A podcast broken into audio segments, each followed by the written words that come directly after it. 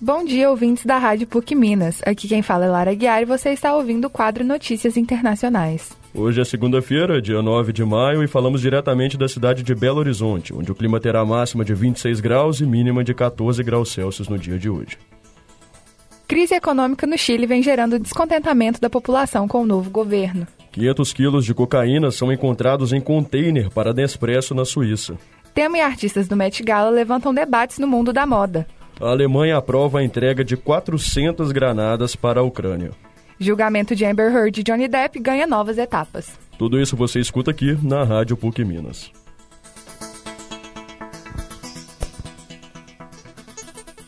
Internacional. Desde os pequenos comerciantes aos grandes empresários, a crise econômica no Chile vem provocando um impacto financeiro em um país que era considerado modelo na América Latina. O aumento da pobreza e sucessivos protestos são duas das principais consequências visíveis da crise econômica alavancada pela pandemia. É o que conta o jornalista e correspondente internacional no Chile, Rafael Carneiro. Todos nós é, temos sentido isso, né? Todos nós estamos sentindo isso. A pobreza aumentou muito, isso é muito triste. Hoje é possível ver muitas barracas na rua, né? barraca de camping, né? então muito morador de rua. Os protestos também são muito nesse sentido, né? que os preços continuam altos, com, com o equivalente a 100 reais você não compra nada. Então, assim, a reação é uh, continuar protestando. Né? O chileno tem isso de protestar, o chileno está tá no sangue do povo.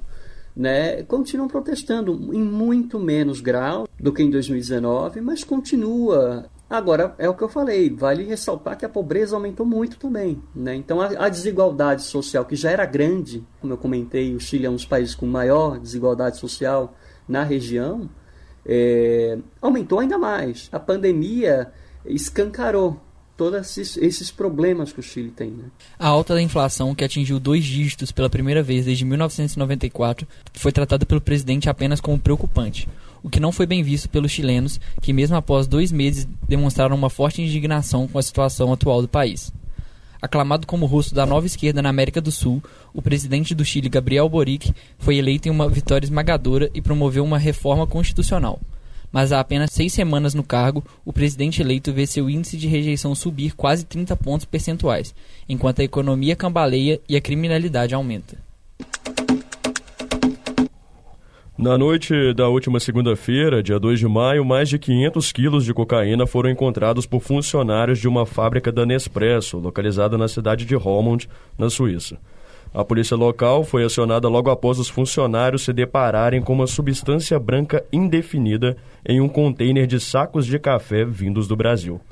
Em comunicado, a polícia confirmou que a substância se tratava de cocaína e concluiu que toda a droga estava destinada ao mercado europeu. Já a companhia Nespresso se pronunciou dizendo que a droga não teve contato com seus produtos ou com os equipamentos de produção e, por fim, declarou: Enquanto a investigação estiver acontecendo, não poderemos compartilhar mais detalhes. Queremos reforçar aos nossos clientes que todos os nossos produtos são seguros para consumo. Na última segunda-feira, dia 2 de maio, aconteceu em Nova York um dos eventos mais tradicionais do mundo no cenário da moda, o Met Gala. A edição deste ano teve como tema o Gilded Glamour, inspirado na Era de Ouro dos Estados Unidos. Blake Lively foi um dos grandes destaques da noite. A atriz chegou ao evento com um vestido em tons de cobre dourado, que ao subir a escadaria se soltou para revelar uma cauda esverdeada, fazendo referência à Estátua da Liberdade, inaugurada durante a Era de Ouro, cujas cores foram mudando ao longo dos anos devido à oxidação. Além disso, o vestido e a tirada da artista ainda contavam com mais detalhes referenciando outros monumentos históricos da cidade. Kim Kardashian e Billie Eilish também foram nomes muito falados da noite. A empresária socialite chegou ao tapete com o icônico vestido usado por Marilyn Monroe em 1962, quando a artista fez uma serenata ao então presidente dos Estados Unidos, John F. Kennedy, em seu aniversário.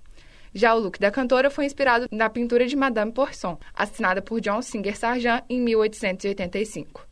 Também tivemos Brasil no evento. Em seu segundo ano como convidada, Anitta entrou acompanhada pelo diretor criativo da Moschino, Jeremy Scott.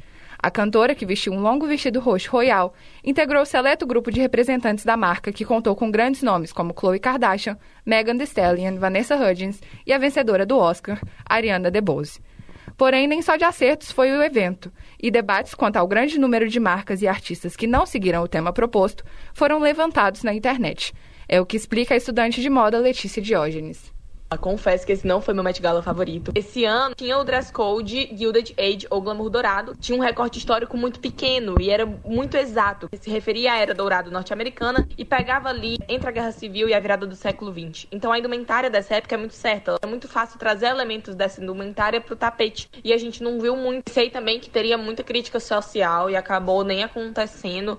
A Era Dourada foi um período muito problemático porque teve muita desigualdade social. Ela é chamada assim porque tinha muita gente rica naquele período ali nos Estados Unidos, mas ao mesmo tempo tinha uma desigualdade social muito forte. E eu achei que teria muito dessa crítica social que sempre trazem pro tapete e não teve muito. Acho que também muita gente acabou entendendo o tema errado. Não era sobre Belle Époque, não era sobre Maria Antonieta, era sobre a Era Dourada norte-americana, um período diferente. Mas sim, tiveram looks bons, tiveram looks muito objetivos, como o da Billie Eilish, que você olhava para ela e você sabia que ela tava no tema. Tiveram looks subjetivos que a gente pesquisou e a gente viu, caraca, que look bom, como o da Blake Lively. Anitta me surpreendeu muito de Moschino, tava muito linda e tava no tema. Mas o meu look favorito da noite vai pra Nicola Coldland. Tinha pluma, tinha luva, tinha o volume. Eu amei. O tema da próxima edição do Met Gala ainda não foi divulgado. O Ministério da Defesa alemão aprovou a entrega de 400 granadas impulsionadas por foguetes da Holanda para a Ucrânia. O país europeu vem desde o último século adotando políticas de não exportação de armas para zonas de guerra. Berlim se vê sob crescente pressão internacional para dar maior apoio bélico a Kiev. Porém, nem todas as justificativas alemãs para negar o envio de arsenal pesado se sustentam, explica o estudante de Relações Internacionais Luiz Gustavo Sattler. A Alemanha ela adota políticas de paz ela preferiu gastar este dinheiro militar em, em desenvolver áreas sociais como educação, saúde. Mas o importante aqui é que ela é um grande consumidor do gás natural russo. Então ela não ela demorou para se posicionar, estava medindo as consequências né, de se posicionar contra a Rússia ou com a Rússia. Porque ela tem relações tanto com a Rússia de gás natural e com os Estados Unidos militar e econômico. De acordo com o Tratado sobre Forças Armadas Convencionais na Europa, o termo arma pesada se aplica a todas as aeronaves, helicópteros, tanques e veículos blindados, assim como artilharia de 100 mm ou mais. O recente posicionamento da Alemanha no conflito implica em uma possível escassez de combustível, relata o estudante. E a consequência desse posicionamento da Alemanha contra a Rússia provavelmente significa que a Alemanha vai ter que ou procurar outro, outro comprador de gás natural, ou ele vai ter que passar por uma outra revolução. Também, é, com esse posicionamento agora da Alemanha, os laços de amizade que eles tinham com a Rússia também podem ser cortados até a raiz. Além das granadas, o governo alemão anunciou na última sexta-feira, dia 6 de maio, o acordo para fornecer à Ucrânia sete obuses blindados, artilharia que se assemelha ao tanque de guerra.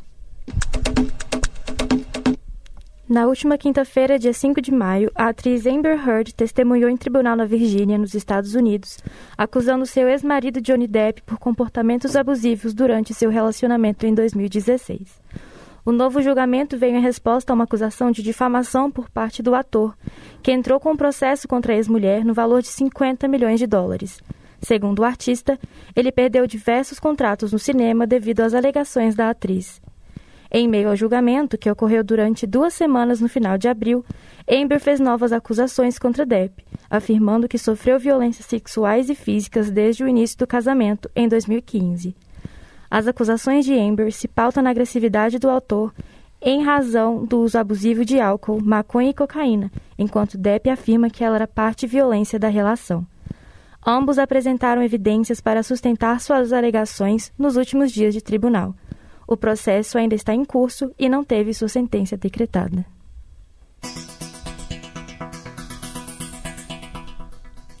Essa foi mais uma edição do quadro Notícias Internacionais da Rádio PUC Minas. Muito obrigada pela audiência e voltamos na semana que vem. Repórteres Felipe Soares, Lara Aguiar, Pedro Januzzi, Isabeli Rigueira e Giovana de Souza. Supervisão Getúlio Nuremberg. Trabalhos técnicos Clara Costa, Giovana Orsini e Arthur Rocha.